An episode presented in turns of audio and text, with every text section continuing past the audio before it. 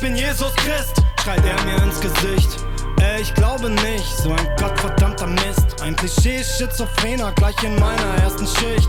Als Zivi in der Psychiatrie, ich glaub, ich bin gefickt. Elf Monate in Nürtingen, der Heimat Harald Schmitz. Ich sag's ja nur, sonst kennt man das ja nicht. Herr Richter trägt nen Beutel mit Metall, immer direkt vor seinem Schritt. Denn die CIA beschießt sein Glied mit Strahlen und mit Gift. Die nette alte Frau mit leerem Blick fragt, hören Sie die Kinderstimme nicht, die da gerade spricht?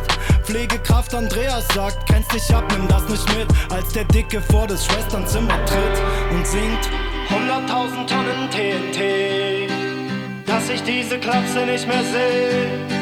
Solange diese Drehtüre sich dreht, ist es längst zu spät. Die Zeit ist hier nur da, um zu vergehen.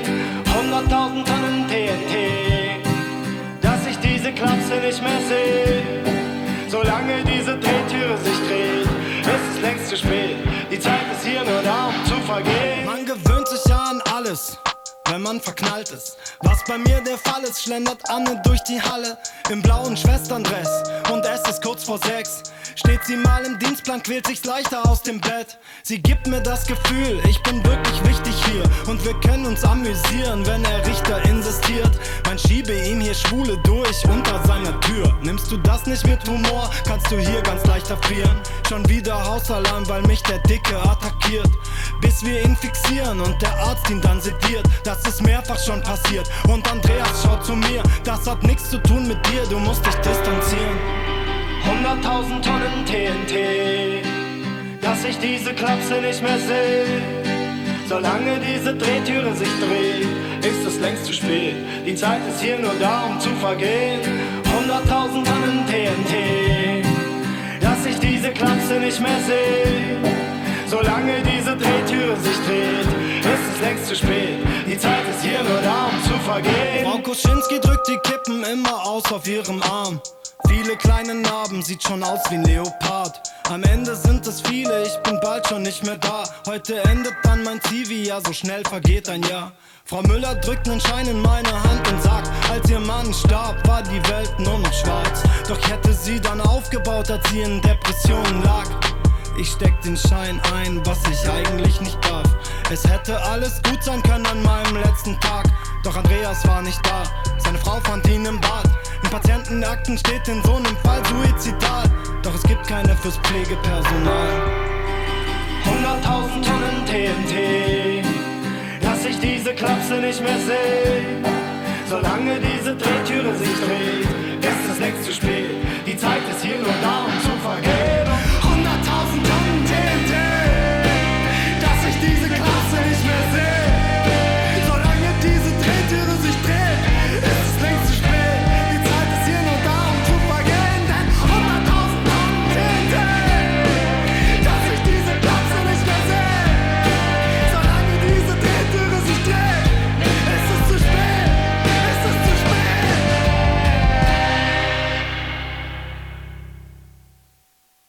Ich begrüße euch herzlich zu einer neuen Ausgabe von Vielfalter Magazin für Polyphonie.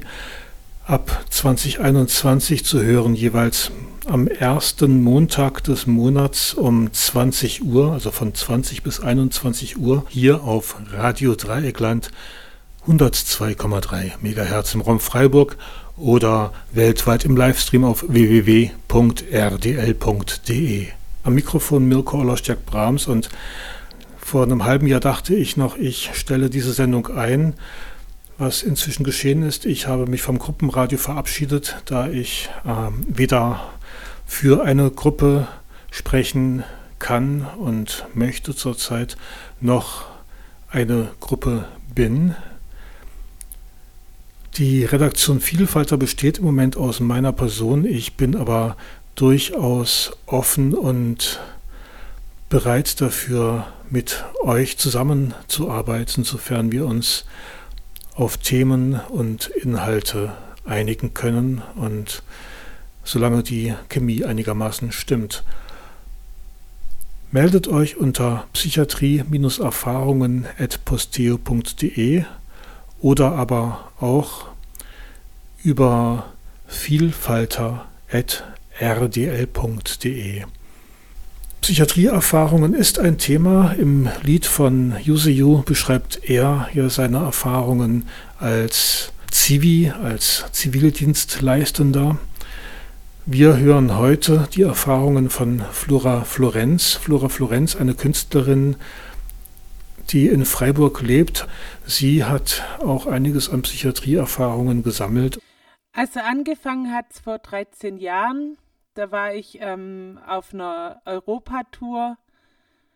Ähm, mir ist leider in meinem Leben da was widerfahren, wo ich jetzt ähm, nicht direkt drauf eingehen möchte und auch, äh, aber äh, mir ist was widerfahren, wo äh, die Krankheit ausgelöst hat, ein Schicksalsschlag.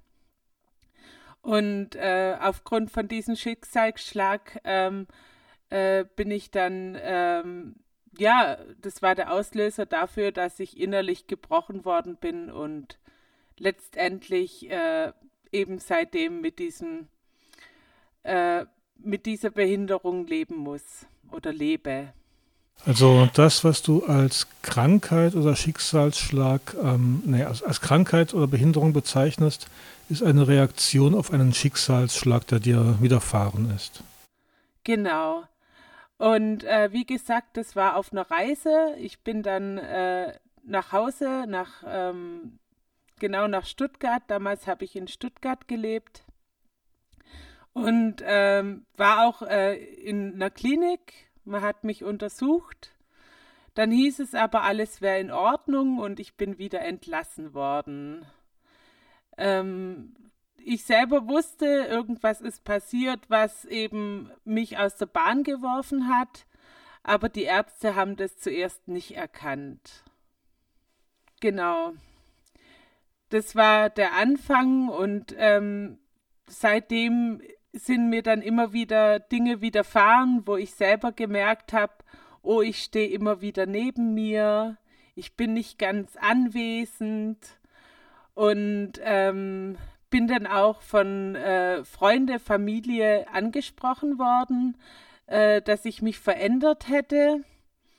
Aber ähm, damals war das so, dass ich noch keine Diagnose hatte, aber selber gemerkt habe, da ist was passiert innerlich. Ich war dann später ähm, in Norddeutschland, habe dort eine Arbeitsstelle angefangen, angetreten und äh, musste die leider abbrechen, weil ich emotional überfordert war.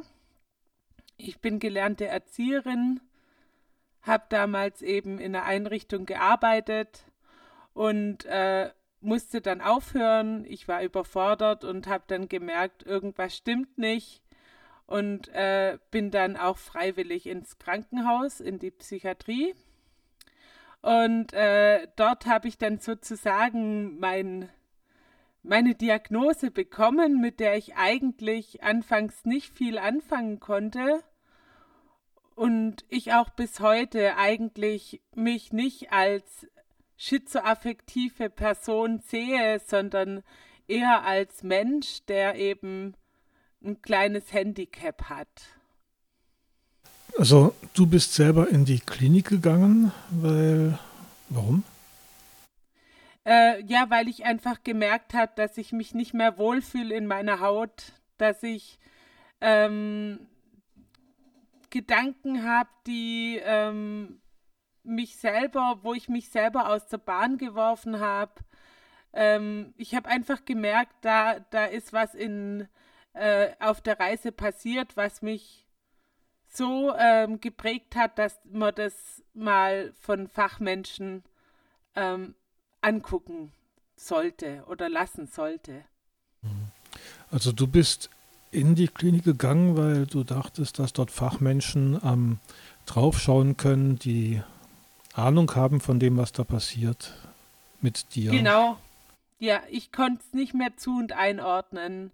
Also ich, ich wollte dann auch äh, mit einem Schal um den, um die, ähm, um die Augen auf die Straße gehen und die Autos anhalten und habe damals gedacht, dass ich äh, so Umweltschutz vielleicht irgendwie verursachen kann, dadurch, dass ich die Autos anhalte und habe mich dann auch ähm, hätte mich, wenn ich das verfolgt hätte, ähm, in gefährliche Situationen gebracht.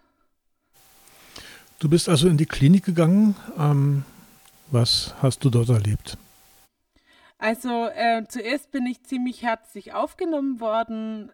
Die Ärzte haben mich Fragen gestellt äh, über äh, Kindlichkeit, weil ich doch ein sehr kindliches Gemüt bin und ähm, äh, ja, und haben so auf die Art und Weise versucht, eben äh, meine Person zu und einzuordnen.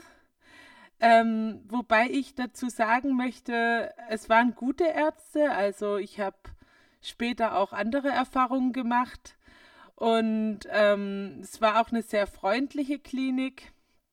Das ist auch nicht überall so. Aber äh, letzten Endes habe ich ein, äh, eine Diagnose bekommen, die viele Menschen haben, wo man so ein bisschen sagt, die Ärzte wissen nicht so richtig, wohin mit der Diagnose. Dann ist es schizoaffektiv, also von allem etwas. Bisschen manisch, bisschen depressiv und Psychose, Wahn, was es da alles gibt. Und man munkelt so ein bisschen, wenn die Ärzte nicht wissen, in welche Schublade man genau reinkommt und es eine Misch Mischform ist von vielen verschiedenen Erscheinungsformen, dann äh, ist es schizoaffektiv. Ich persönlich bezweifle ja diese Diagnosen, zweifle auch an der Existenz dieser sogenannten psychischen Erkrankungen, habe das im Gespräch dann auch Flora Florenz gegenüber dargelegt, dass solche Diagnosen für mich eher dazu taugen, Menschen in Schubladen zu packen und einen davor bewahren können, sich mit der Geschichte und dem Erleben des Einzelnen wirklich auseinanderzusetzen. Die Diagnose hast du bekommen, eine Diagnose, die sehr viele Leute bekommen. Wie sah die Behandlung aus oder was wurde da mit dir gemacht? Erstmal möchte ich zurückkommen auf deinen Einwand, Mirko. Würde ich gerne. Ähm, ich, ich sehe das auch sehr kritisch mit äh, Diagnosen, äh, weil der Mensch ähm, eben äh, nicht nur in der Schublade landet, sondern weil man eine radikale, das heißt an der Wurzel packenden ähm, Therapie damit ein bisschen vermeidet. Äh, das wollte ich noch dazu sagen. Ähm, und nun zu der Frage, äh, wie die Therapien aussahen. Also es gab Standardtherapien wie Ergotherapie und Gesprächstherapie. Meiner Ansicht nach schon ein bisschen 0815. Ähm, äh, es war jetzt von, von Therapien her nicht sonderlich ein großes Angebot, aber was mir sehr gut gefallen hat, war einfach die Freundlichkeit, die in der Klinik geherrscht hat. Ergotherapie, ähm, Gespräche, Medikamente auch? Medikamente auch, genau. Und das war meiner Ansicht nach ähm, schon ein Fehler der Ärzte, dass sie mich äh, früh medikamentisiert haben und auch sehr stark weil ich davon ausgegangen bin oder immer noch davon ausgehe, dass wenn man das Problem, also die Ursache, äh, wenn man die an der Wurzel gepackt hätte und eine Traumatherapie angefangen hätte, hätte ich wahrscheinlich ähm, bis heute keine Medikamente gebraucht. Das ist jetzt schon einige Jahre her, dass du da in Norddeutschland das erste Mal in der Psychiatrie warst. Das war nicht das letzte Mal. Also ich bin dann ähm, immer wieder mal sozusagen, sagt man so, rückfällig geworden. Das bedeutet akut, dass ich in Wahnvorstellungen abgedriftet bin äh, und äh, dann eben, äh, das ist, das kann man sich so vorstellen, wie man, man lebt in einem Film. Also äh, man lebt in einem Film und dieser Film hat ein Thema und dieses Thema verfolgt der Film. Und wenn es ein paranoider Film ist oder ein Film, wo ich eben verfolgt werde, dann ist es Realität. Genau, und dieser Zustand kam leider immer wieder.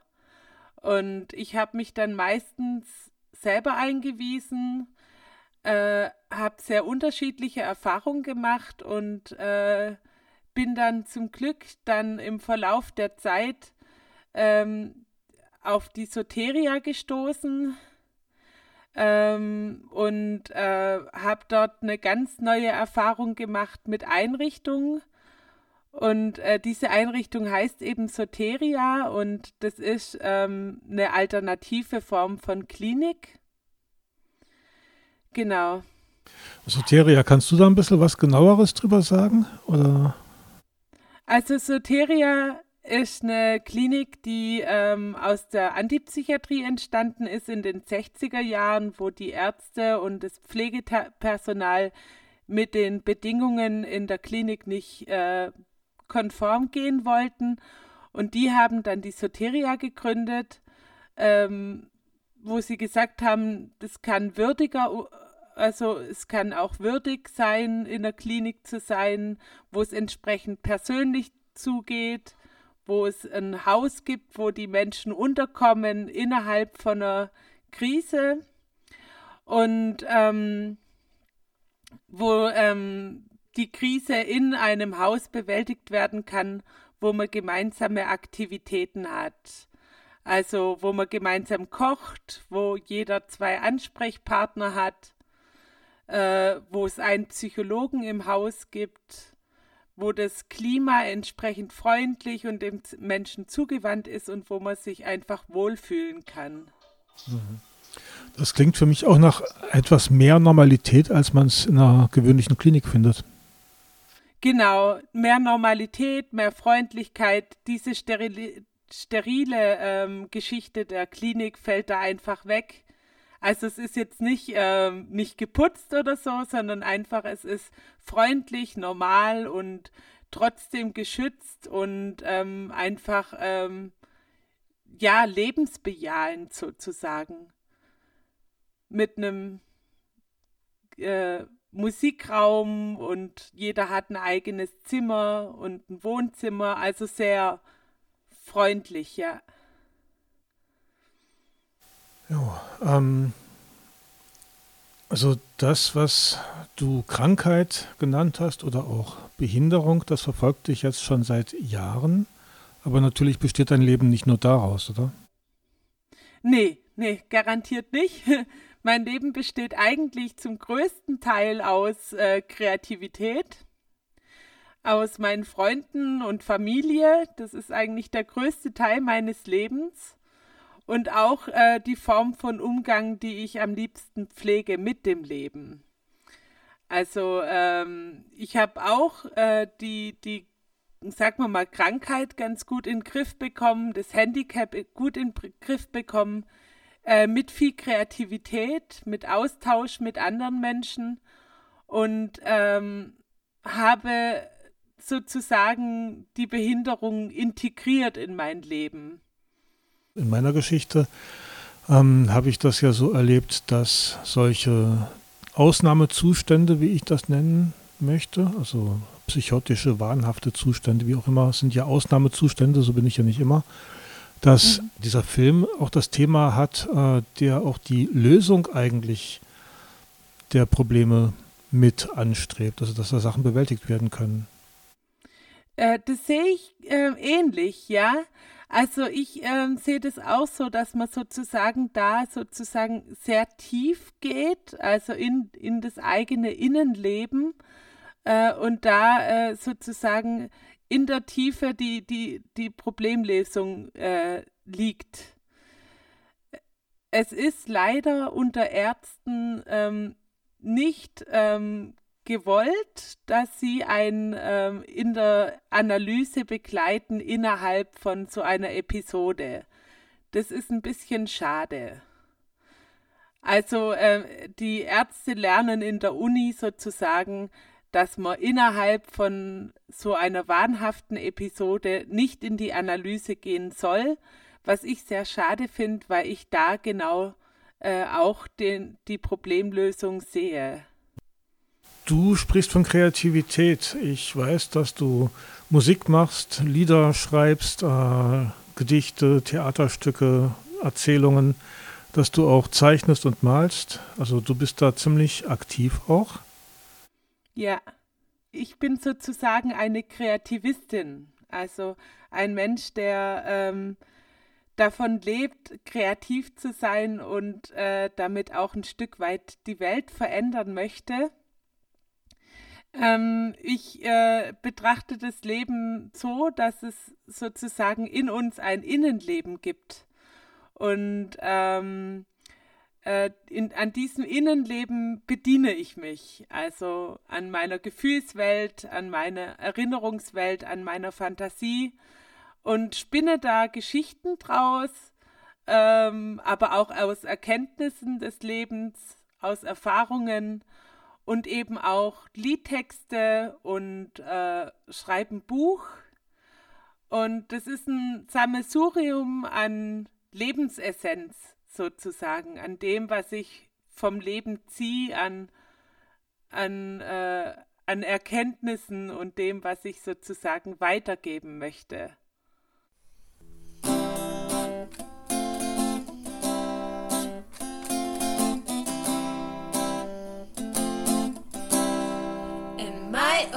World, I'm like an explorer, as if I were using a flashlight when I'm going forward. In my fantasy mind takes itself over, reality is blinded. It's like an hangover. Then I find myself in a castle of mirrors. It shows me memories, then I can see clearer. The wind in the trees with the stories of magic. Then I find the key to the land of music. My heart is my home.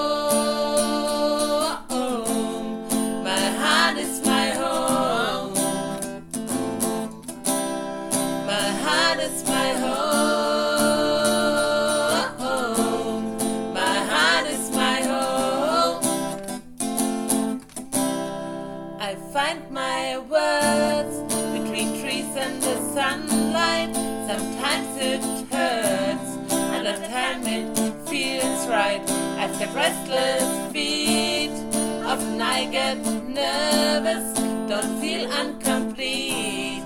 Even I'm not perfect. I love to sing, to build a world with music. I'm listening at the same time as I use it. The wind in the trees with the stories of magic. Then I find the key to the land of. My heart is my home.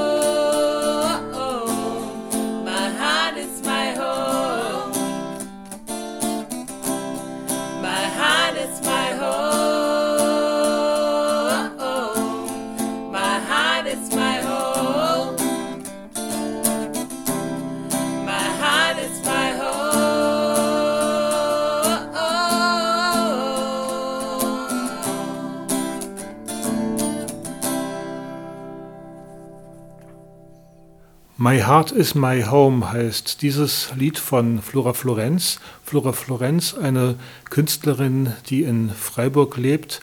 Die Lieder sind auf Soundcloud zu finden unter Flora Florenz und wir haben sie heute hier zu Gast und sprechen mit ihr über Psychiatrieerfahrungen. Du sagtest, dass du meistens selbst in die Klinik gegangen bist, wenn du in so einer Krise warst? Hast du es auch schon anders erlebt? Also ich bin auch schon gebracht worden von Freunden zum Beispiel, die mich darauf aufmerksam gemacht haben, dass ich neben der Spur bin sozusagen. Ähm, das war aber in der Regel eher liebevoll und ähm, mit meinem Einverständnis. Es gab aber auch schon Situationen, wo ich mich so verhalten habe, dass sich Nachbarn bei der Polizei gemeldet haben und mich die Polizei dann abgeholt hat, was weniger angenehm war. Das war so, dass ich damals das Thema innere Balance als Thema hatte, äh, also sozusagen als Filmthema und ich habe dann ähm, einfach äh, den ganzen Tag auf einem Bein gestanden. Und es kam den Nachbarn dann seltsam vor. Ich hatte vor, meine innere Balance sozusagen auszugleichen, indem ich auf einem Bein stehe. In Indien wäre das bestimmt ein Heiliger, der das macht. Aber hier holt man halt die Polizei. Genau, und äh, da haben sich die Nachbarn dann Sorgen gemacht und haben dann die Polizei gerufen. Und die kam dann auch. Ich bin dann äh, ähm, abgeholt worden, widerwillens. Also äh, natürlich sind sie am Anfang freundlich und sagen, ja, die Nachbarn haben sich Sorgen gemacht. Und ich habe dann entgegnet, ja, äh, brauchen sie aber nicht äh, und äh, dass sie wieder gehen könnten. Und dann haben, äh, haben die Polizisten eben gesagt, also entweder ich gehe mit oder sie müssten halt Gewalt anwenden. Und äh, ich bin dann freiwillig mitgegangen bis zum Arzt und äh, habe mich dann überweisen lassen müssen, weil der Arzt der Meinung war, dass ich dann äh, in die Klinik muss. Und äh, ich wollte aber nicht und habe dann, ähm, das ist ein bisschen eine komische Geschichte, habe dann äh, äh, rechts und links einen Polizisten an der Seite gehabt und habe mich dann an die Balanceübungen erinnert und habe die Polizisten auf den Boden gedrückt. Durch, dadurch, dass ich äh, nach, also ich kann die Bewegung jetzt nicht machen, auf jeden Fall habe ich die Polizisten auf den Boden gedrückt und das war dann ein Kampf und sie haben mich dann in Handschellen abgeführt. Also ich habe mich gewehrt sozusagen. Ich bin dann äh, in, im Krankenwagen mit Handschellen nach Emding gekommen und dann auch direkt in die Isolationszelle. Also das ging ziemlich schnell. Äh, wer sich wehrt, äh, ist die Message der wird schnell in, in Isolationshaft gebracht. Ist dir das in der Psychiatrie öfter passiert, dass du da isoliert wurdest oder Gewalt erfahren hast? Äh, ja, also innerhalb äh, von der Schwangerschaft ähm, bin ich ähm, bin ich auch äh, weggesperrt worden aufgrund dessen, weil ich keine Medikamente nehmen wollte. Und äh, der Arzt hat mich darauf hingewiesen, dass ich bitte ne-, Medikamente nehmen soll. Das war in der Schwangerschaft eine Schwangerschaftspsychose, nennt man das. Ähm, ich habe eben in der Schwangerschaft meine Medikamente abgesetzt und habe dann, äh, äh, mir ging es daraufhin nicht gut, weil ich äh, die Medikamente mittlerweile brauche und äh, hab, bin dann freiwillig in die Klinik gegangen, einfach damit jemand da ist. Also ich bin in die Klinik gegangen, weil ich dachte, gut, ich bin schwanger und äh, mir geht es jetzt nicht so, dass ich selber auf mich aufpassen kann. Dann gehe ich in die Klinik und äh, die Ärzte haben dann mich darauf hingewiesen, Medikamente zu nehmen. Und ich wollte das nicht. Und daraufhin haben sie mich dann weggesperrt. Und es ging ungefähr ein halbes Jahr. Also ein halbes Jahr war ich weggesperrt. Die Ärzte haben gemeint, ich soll entweder die Medikamente nehmen oder ich bleibe weggesperrt. Und das war für mich überhaupt äh, gar kein Thema. Also äh, ich, ich äh, habe dann eben reagiert mit, äh, nein, ich nehme meine Medikamente nicht. Und äh, dann wurde die Türe wieder zugemacht. Mhm. Das heißt also, so lange Isolationshaft, bis man eben äh, mitspielt. Genau, und das habe ich äh, gar nicht gemacht. Ich bin auch froh drüber. Ähm, sonst wäre das Kind behindert. Wahrscheinlich. Bum, bum.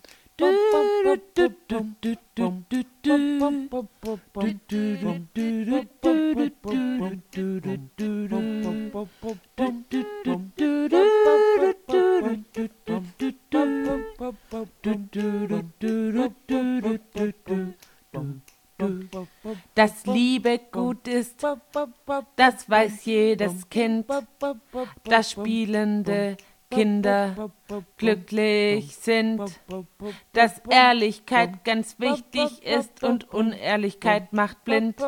Das weiß jedes Kind, das weiß jedes Kind, dass es aufs Wesentliche ankommt, dass Freundschaft gelingt, dass der Mensch im Herzen fröhlich ist, wenn er leidenschaftlich singt, dass Mut gut fürs Leben ist, weil Mut die Angst bezwingt, das weiß jedes Kind, das weiß jedes Kind.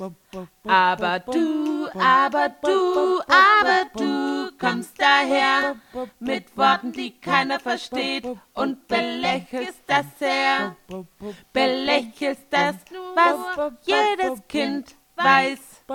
Der Beweis, der Beweis, dass du nicht weißt, was Liebe heißt.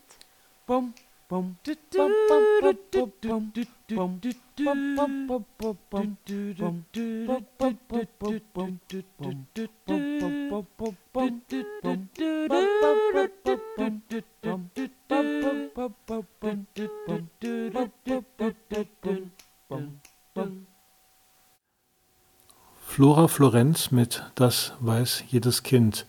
Hier in Vielfalter Magazin für Polyphonie und Selbstbestimmung hören wir heute Flora Florenz, die über ihre Psychiatrieerfahrungen erzählt.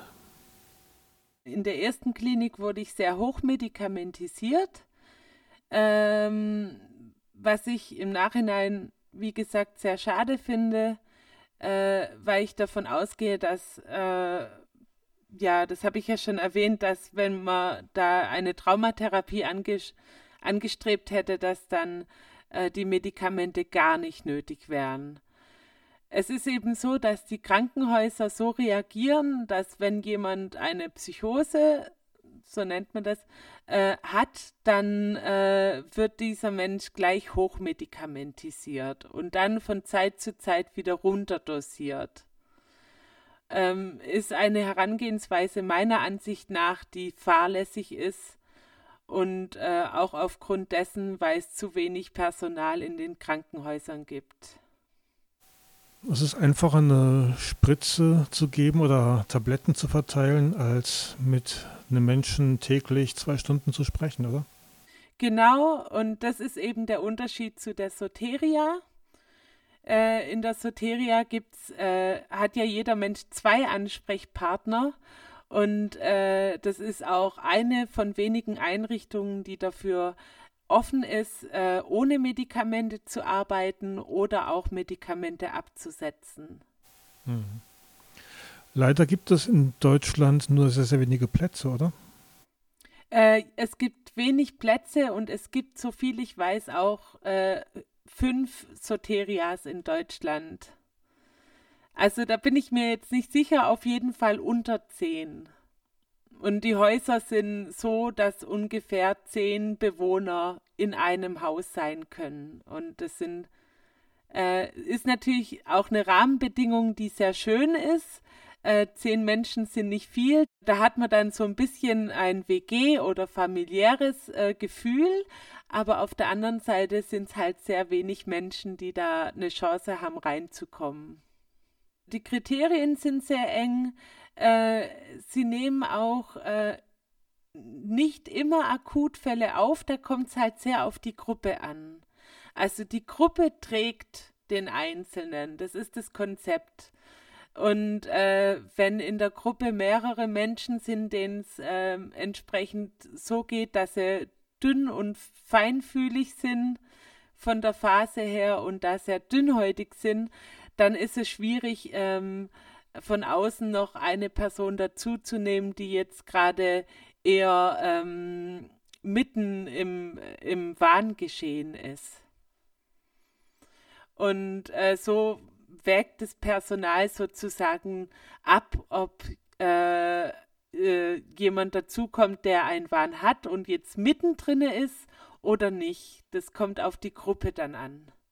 Ich erinnere mich ja an das, was ich über Soteria weiß. Loren Moscher, ein Psychiater in Kalifornien, hat das ja entwickelt und hat dann als Prämisse äh, auch ein Dabeisein gehabt. Also die Leute ähm, die dort arbeiten, begleiten die Menschen, statt sie zu behandeln, eher, als dass sie äh, wirklich therapieren. Und Genau. Das Ganze war relativ erfolgreich, aber ähm, hat ähm, sehr starke Widerstände von der klassischen Psychiatrie bekommen. Also es gab ja zwei Forschungsrunden, äh, die Loren Mascher mitgemacht hat. Und danach, obwohl oder gerade weil es so erfolgreich war, wurden ihm die Gelder gestrichen. Das so als kleiner Hintergrund. Man kann sich natürlich auch nochmal kundig machen über Soteria. Also ich habe ja dann meine sogenannten Psychosen auch ohne Behandlung, ohne Klinik und so weiter ähm, durchleben können, weil ich das Glück hatte, auf äh, in Menschen in meiner Umgebung zu stoßen, die mich in der Zeit ausgehalten haben. Mhm. Ähm, wäre ja auch vorstellbar, dass man äh, auch in Selbsthilfe vielleicht Möglichkeiten findet, solche Zustände zu durchleben? Ich kann es mir vorstellen, ich habe es auch schon durchlebt.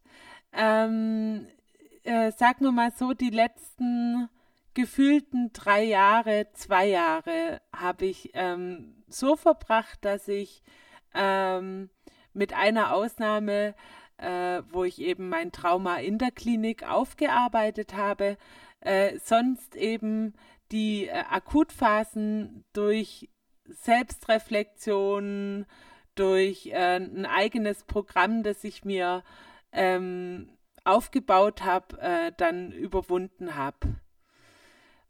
Was mir häufig geholfen hat, waren auch meine Freunde und aber auch äh, einfach mal wenn ich merke, okay, jetzt rutsche ich in die Richtung rein, in Richtung Wahn, dass ich da einfach mal zwei Tage durchschlafe. Also, dass ich so viel schlafe, wie es geht und das zwei Tage. Ähm, da muss man nicht unbedingt äh, Chemieböller dazu nehmen, sondern es geht auch Naturmedizin. Und ähm, diese zwei Tage, die durchgeschlafen werden, die äh, sind, machen schon sehr viel. Und äh, genau, und eben auch dann äh, in Richtung Selbststrukturierung zu gehen und diese Grundbasis äh, Gesundheit, die man sich schon aufgebaut hat, zu pflegen.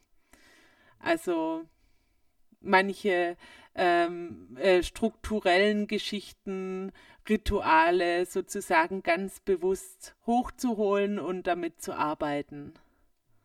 Was für Techniken hast du noch entwickelt? Also ich habe äh, zum Beispiel die Aufräumtechnik.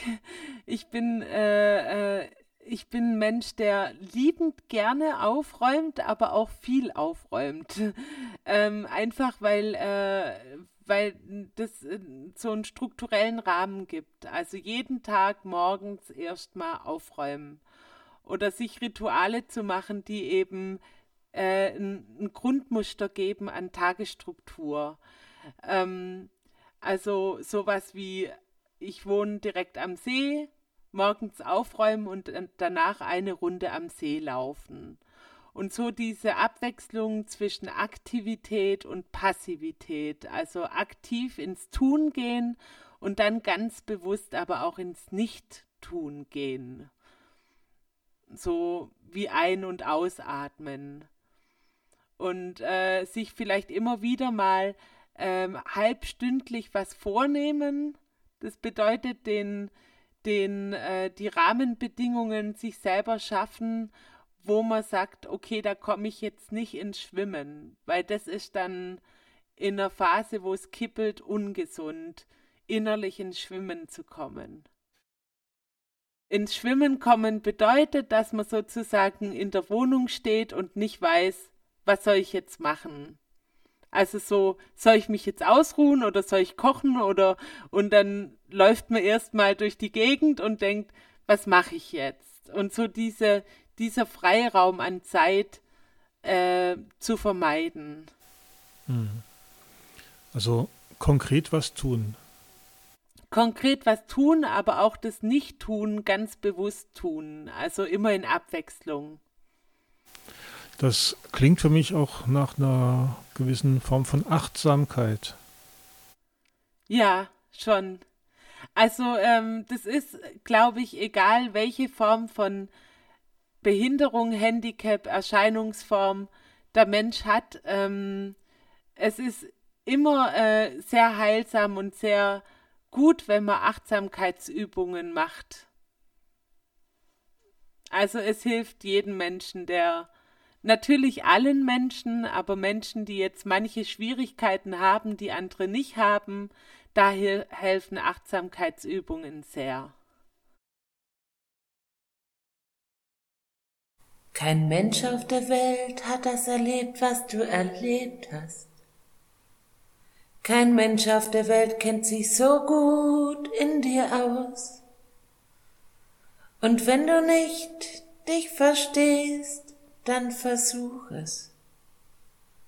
Gib dich selber einfach nicht auf. In dir wohnt ein ganzes Universum. Das Herz ist die Sonne, die scheint. Beglück deinen Tag mit heiteren Momenten. Und es ist auch völlig in Ordnung, wenn du einfach mal weinst. Die Welt der Gefühle ist nicht immer leicht zu verstehen. Und willst du sie betrachten, musst du nur zum Spiegel gehen. Und sagt sie dir an manchen Tagen nicht viel aus, dann geh raus bei Sonnenschein, Wind und Wetter. Das Leben an sich ist eine Freundschaft mit allem drum und dran, was geschieht. Und hast du mal niemand an der Seite, finde den Weg zu dir nach Haus mit einem Hab dich lieb. Das Leben an sich ist eine Freundschaft mit deinen Launen, deinem Verständnis, deiner Angst. Mit all dem, was du bist, ist es eine Freundschaft, die du prima in die Hand nehmen kannst. Das Leben umgibt dich wie ein Mantel, spielt sich auch mal einfach um dich herum ab. Ein anderes Mal stehst du im Mittelpunkt oder dir wächst einfach mal ein dickeres Fell. Kein Mensch auf der Welt hat das erlebt, was du erlebt hast. Kein Mensch auf der Welt kennt sich so gut in dir aus. Und wenn du dich nicht verstehst, dann versuch es. Du hast nichts zu verlieren, gib dich selber einfach nicht auf. Flora Florenz war das mit Das Leben ist eine Freundschaft. Und mit Flora Florenz sprach ich für diese Sendung, für Vielfalter Magazin, für Polyphonie und Selbstbestimmung über Psychiatrieerfahrungen. Also was ich erlebt habe mit ähm, äh, mit äh, Einrichtungen psychiatrischer Form äh, war, dass ich häufig Menschen erlebt habe, wo ich das Gefühl hatte, dass sie sich aufgegeben haben, äh, wo ich das Gefühl hatte, äh, das sind Menschen, die so zugepumpt sind mit Medikamenten, dass von dem der Würde vieles abhanden gekommen ist. Also ähm, der Sapper läuft runter, der, der Blick ist starr, die, die Bewegungen sind langsam und ähm, äh, ganz arg, also dass sozusagen die Medikamente auch die Würde des Menschen nehmen kann. Ja. Und auf der anderen Seite habe ich aber auch viele sehr intelligente und sehr würdevolle ähm, volle, jeder Mensch hat eine Würde. Was ich damit sagen möchte, ist nur, dass die Medikamente die halt nehmen. Und auf der anderen Seite habe ich auch Menschen erlebt, die nicht ganz so zugepumpt waren und da eben äh, diese nicht verloren haben. Hast du dir schon mal Gedanken gemacht, ähm, wie Psychiatrie sein könnte, sein sollte, damit du sagen kannst, das ist eine gute Psychiatrie oder gehört Psychiatrie eher abgeschafft? Also äh, ich habe mir viele Gedanken gemacht, auch innerhalb von der Psychiatrie. Und ähm, da war einer der ersten Gedanken natürlich der Isolationsraum, also der, die Isolationszelle sollte verschwinden. Fixierung wäre natürlich überhaupt nicht drin. Das ist auch äh, unwürdig, wenn ein Mensch ans Bett gefesselt wird. Ähm, also jede Form von Unwürdigkeit würde ich einfach weglassen. Das ist die Grundbasis dafür, dass eine Einrichtung gut sein kann. Und natürlich kommen dann so äh, Wohlfühleffekte dazu. Eine, eine Klinik, da sollte man sich wohlfühlen können. Man sollte einen Ansprechpartner haben, der denken kann. Ich möchte es Ärzten nicht abschreiben, denken zu können, aber viele Ärzte lassen es nicht zu, dass der Patient selbst denken kann. Also äh, diese Entmündigung, die schnell stattfindet, die hat eigentlich in einer guten Psychiatrie nichts verloren. Also, dass der Mensch als Mensch geachtet und gesehen wird und auch als mündiger Bürger und nicht innerhalb von der Einrichtung entmündigt wird. Also das wäre das Minimum äh, für eine gute Voraussetzung für eine gute Psychiatrie. in der Zeit, in der du da schwanger warst und du wurdest eingesperrt, weil du die Medikamente nicht genommen hast. Was ist denn in dieser eingesperrten Zeit passiert? Hat jemand mit dir gesprochen oder was, was lief da? Und was hättest du in dieser Zeit von der Klinik gebraucht? Wie hätte Klinik in dieser Zeit für dich sein können? Also in dieser Zeit hätte die Klinik eigentlich eine, äh, ein Ort sein können, an dem ich einfach eine Gitarre habe, nette Menschen, wo ich gute Gespräche führen kann, jemand, der da ist, wenn ich äh, Gedanken habe, die mir selber nicht gut tun und äh, gute, viele Gespräche, hm, das hätte ich gebraucht. Und was ich hatte, war einfach eine Glasscheibe, wo ich durchgucken konnte, aber nicht durchlaufen. Eine einzige Person, mit der ich mich unterhalten konnte und alle anderen waren so zugepumpt mit den Medikamenten, dass sie nicht richtig sprechen konnten, dass der Sabber runtergelaufen ist und dieses Bild, das ich vorhin vermittelt habe, also es war eine Person, die äh, mit der ich reden konnte und sonst ähm, eigentlich nur Menschen, die zugetrönt worden sind. Und es gab einen Fernseher, aber an dem wollte ich mich nicht bedienen. Ich war eigentlich die ganze Zeit dabei, äh, über meinen Bauch zu streichen und der, der Plazenta alles Gute zu wünschen, um die negativen Energien sozusagen abzustoßen.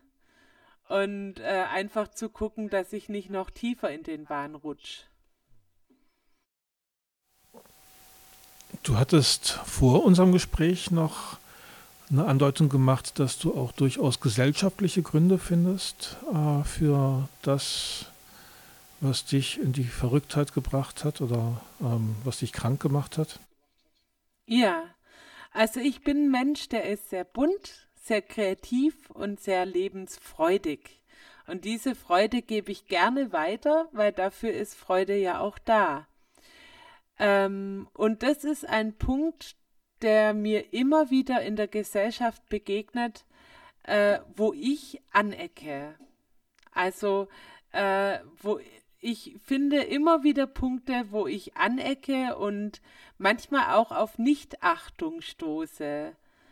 Also auf Menschen, die jetzt mit Freude nichts anfangen können, das gibt's überall, aber auch manche, die dann ähm, äh, entsprechend ignorant reagieren oder äh, manchmal auch kalt. Also äh, ich bin ein sehr feinfühliger Mensch und äh, bekommt es dann direkt äh, sozusagen so eine kalte Mauer dann ab, wenn ich sozusagen meine Freude verstreuen will. So kann man es ungefähr als Bild betrachten. Und äh, ich glaube, es ist eben auch ein ähm, großes Thema, das ich jetzt nur anschneiden möchte, weil die Zeit nicht reicht, äh, aber auch ein gesellschaftliches äh, Ding, dass die Gesellschaft mit Spiritualität und mit äh, diesen, äh, mit Freude und mit vielem, wo eben Kinder, die aus, äh, wo Menschen, die aus dem Rahmen fallen, ähm, versinnbildlichen, kann die Gesellschaft nichts anfangen. Also mit Menschen, die aus dem Rahmen fallen, kann die Gesellschaft nichts anfangen. Die stören oder was würdest du sagen? Genau. Und das ist natürlich für jemanden, der dann auch noch feinfühlig ist und seine Sensoren hat, ähm, Gift. Okay, jetzt sind wir schon kurz vorm Ende der Zeit, die uns zur Verfügung steht. Äh, was möchtest du unseren Hörern noch mitgeben? Bleibt am Leben, lebt's richtig, so wie ihr es für richtig haltet und ähm, genau, bleibt offen füreinander und äh, so die eine oder andere Verrücktheit kann man gern leben. Ja, so irgendwie.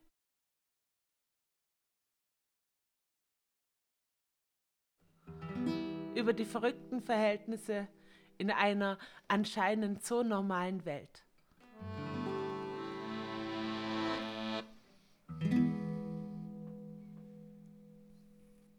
Lehrer, die ihre Schüler hassen. Schüler, die die Schule nur mit Kopfschmerzen verlassen. Eltern, die ihre Kinder nicht akzeptieren. Studenten, die aus Angst ihr Leben lang studieren. Eltern, die ihre Kinder nur ausnutzen und hinter ihrem Rücken ihren Namen beschmutzen. Theologen haben ihre Frau betrogen und kommen bei dem kleinsten Ding mit dem Zeigefinger von oben. Ist da alles in Ordnung oder sollten Sie was gerade rücken? Und Sie nennen uns die Verrückten und Sie nennen uns die Verrückten. Ist da alles in Ordnung oder sollten Sie was gerade rücken? Und Sie nennen uns die Verrückten und Sie nennen uns die Verrückten. Psychologen, die selbst in Krankheit stehen und ihre eigene Krankheit in den Patienten sehen. Patienten werden nur zu Klienten, wenn ihnen Rechtsanwälte Aufmerksamkeit schenken. Vielleicht hat ja auch der Richter einen Schuss. Wenn es heißt, du bleibst in der Klinik mit Beschluss. Psychiater machen mit bei dem Theater und dröhnen ihre Schützlinge voll, als hätten die einen Kater. Ist da alles in Ordnung oder sollten sie was gerade rücken? Und sie nennen uns die Verrückten und sie nennen uns die Verrückten. Ist alles in Ordnung oder sollten sie was gerade rücken? Und sie nennen uns die Verrückten und sie nennen uns die Verrückten. Ist alles in Ordnung oder sollten sie was gerade rücken? Und sie nennen uns die Verrückten und sie nennen uns die Verrückten. Ist alles in Ordnung oder sollten sie was gerade rücken? Und sie nennen uns die Verrückten und sie nennen uns die Verrückten.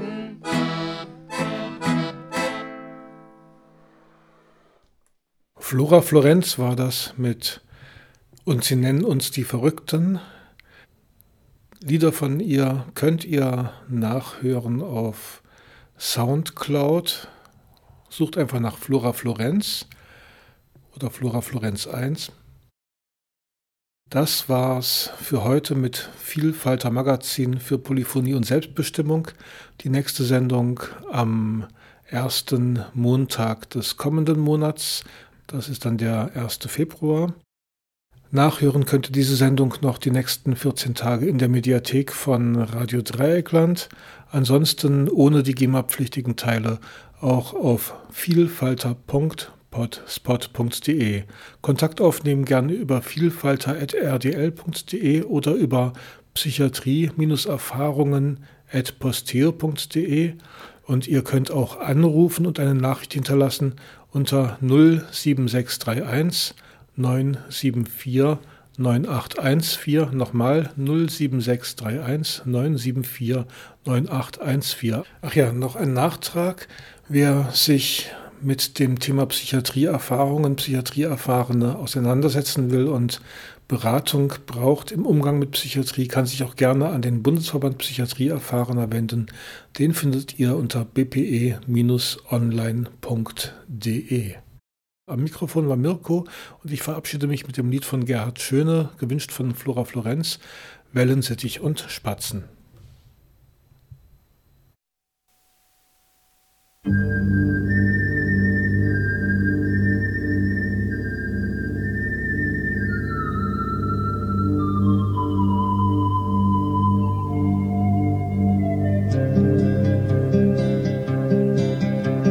Mein gelber Wellensittich aus dem Fenster flog, hackte eine Schar von Spatzen auf ihn ein. Denn er sang wohl etwas anders und war nicht so grau wie sie, und das passen Spatzenhirne nicht hinein.